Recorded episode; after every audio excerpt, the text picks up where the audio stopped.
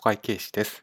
ネット会計士の簿記会計入門塾、独学で簿記2級合格を目指す講座の今回は、商業簿記編の修繕引当金について解説をしていきます。内容としましては、定期的なメンテとか修繕とか、次の会計期間以降に行われる場合の、その修繕の支出に備えると、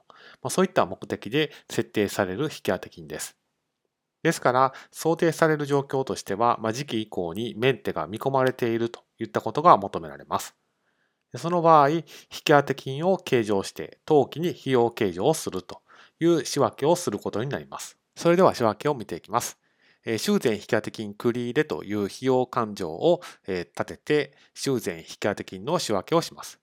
そして実際にメンテナンスとかが行われた時にお金を払って引き当て金は取り崩すんですけれども、もし引き当てた金額以上にお金を払うことになった場合は、差額は修繕費という費用勘定にして、その会計期間に費用を計上することになります。